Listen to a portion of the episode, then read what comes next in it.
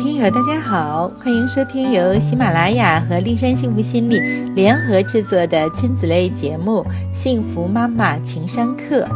我是丽山心理疗法创始人张丽山，您身边的婚姻教子心理咨询专家。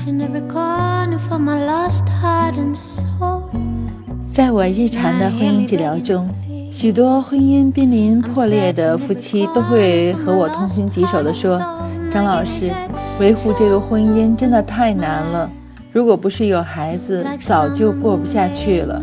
是的，作为成年人，离婚肯定会带来一些伤痛，但随着时间的推移，都会慢慢的走出来，开始新的生活。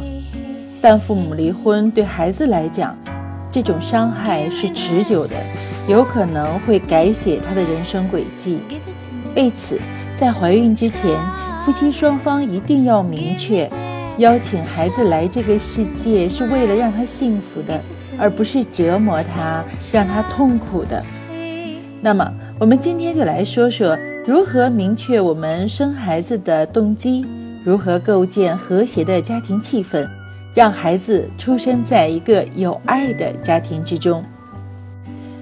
家庭有爱的第一步是正确的生小孩动机。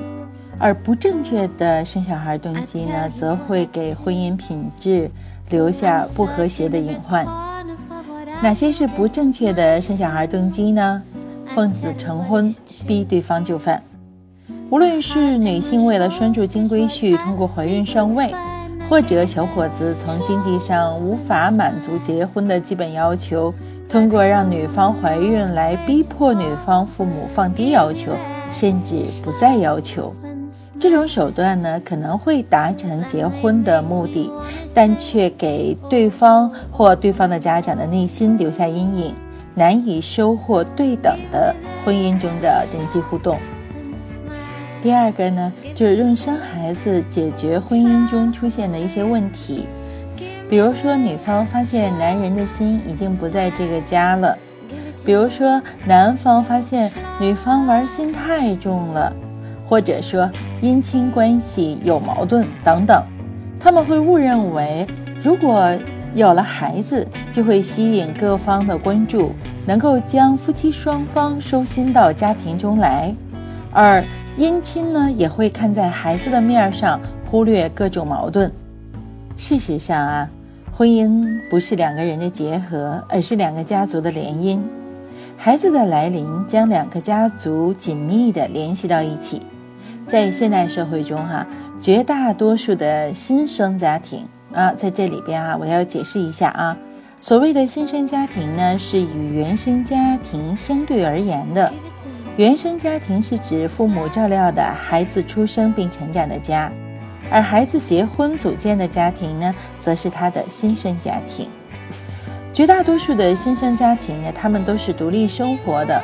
与双方父母的往来呢，多限于节假日；而怀孕生子使年轻人与双方的父母接触增多，来自原生家庭的差异将会充分的暴露出来，婆媳间、翁婿间的关系也会变得比较敏感，甚至于他们的矛盾也会投射到夫妻之间。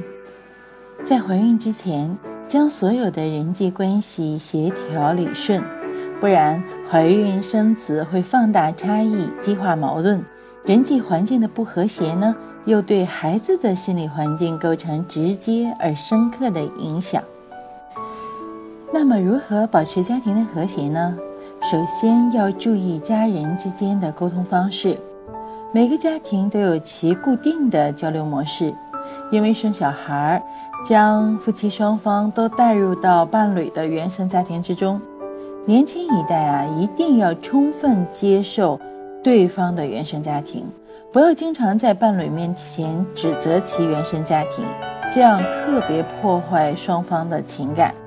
就算他本人也不喜欢自己的原生家庭，但他也不愿意听到伴侣对于自己原生家庭的指责。家庭成员间要相互的关怀和体谅，以坦诚的态度，准确地表达自己的诉求。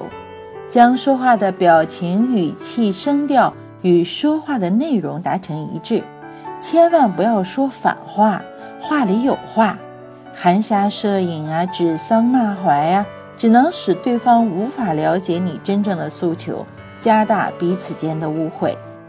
其次，建立富有弹性的家庭规则。每个家庭都有一套固定的家庭规则，在家人的沟通中运行。无论说是明定的，还是彼此默契的，比如如何对待双方的老人。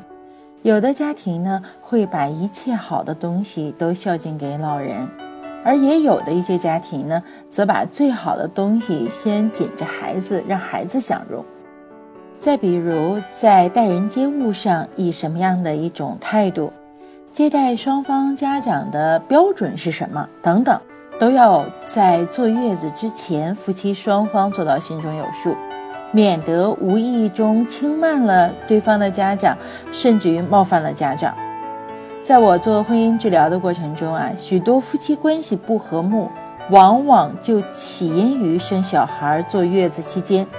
所以在这里，丽珊老师给你温馨提示哈：如果你没有足够的信心，伺候月子期间啊，最好不要邀请婆婆和娘家妈同框出镜，他们是各自家庭的女主人，有着自己固定的思维和行为模式，很难改变。又因为姻亲关系吧比较敏感，他们呢往往会通过各种言行来给自己的孩子在婚姻关系中加分。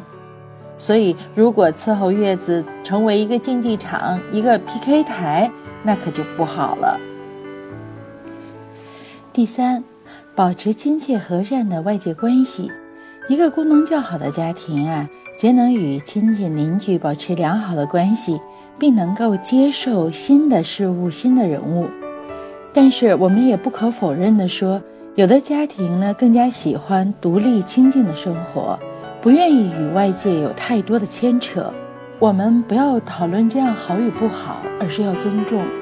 作为儿媳妇儿啊，你一定要充分观察婆家与外界互动的粘合度，不要主观的将自己的模式强加给婆家。曾经啊，有一位女士生完孩子呢，在婆家坐月子，呼朋唤友到家里来看小孩儿，打扰了习惯于清静生活的公婆，却浑然不觉。直到婆婆忍无可忍，爆发巨大的矛盾，才委屈到爆。那赖谁呢？女孩，走走心，学会观察，然后尊重。第四，重视共同参与的休闲时光。家里的每个人都要珍惜全家共处的时光，无论是休闲娱乐，或者是度假揽胜，彼此互相约定好，排出时间。在轻松惬意的共同参与下，家人一起创造难忘的回忆，而这种同心同行的心态呢，也能够为枯燥的生活加入色彩。夫妻双方啊，尽量多带孩子去玩儿。曾经有一位被幼儿园老师怀疑是自闭症的孩子来到我这里，他的父母呢，都是属于那种特别安静的人，他们周末在家，三个人各干各的事情。父母觉得特知足，觉得孩子可好带了，有一个玩具一玩玩半天不打扰人，却不知孩子由此就不善于与人互动了。到幼儿园之后呢，要不就是自己一个人待着，要不就直接上手打小朋友。经过我的咨询啊，排除了自闭症，建议家长尽量多的创造三人休闲时光，带着孩子去和同龄人玩耍。半年之后。孩子就所谓的正常了，能够顺利的融入到团队中了。五，稳定、和谐、亲密的夫妻关系，夫妻关系良好是幸福家庭的基石，因此唯有夫妻注意维护培养，才能创造爱的家庭，使家庭在爱中滋养。许多男士和我抱怨，孩子出生以后啊。我在家里的地位直线下降。一位年轻的父亲请我救救他们的婚姻。孩子出生三年了，妻子几乎没有关心过他，也没有过什么性生活。他说自己是一个正常的男人，觉得妻子的做法太残忍了。同样委屈的妻子告诉我，在她怀孕和生产之后。老公并没有给她充分的关心，所以她现在已经不爱这个男人了。为什么还要关心他，和他过夫妻生活呢？怀孕期间啊，可以说是一个女人一生最脆弱、最不安的时光，所以老公一定要多多关心，不要伤了她的心哦。一些年轻的夫妻为了给孩子创造他们心目中的幸福生活，把孩子或是寄养他处，或是因为工作忙碌无暇顾及孩子。有的甚至于无端的和孩子发脾气，殊不知孩子并不懂什么物质条件，他们最需要的是父母陪伴在身边，给他们更多的关怀和爱。家庭和美是送给孩子最美好的礼物。今天的节目就到这里，更多内容尽在天津人民出版社出版的《我的你可以生得更踏实》一书中。您也可以关注我的微信公众号“立山幸福心理”，我的私人微信号是“立山热线”的全拼。立山守望在这里，希望给您更多的心理支持。再会。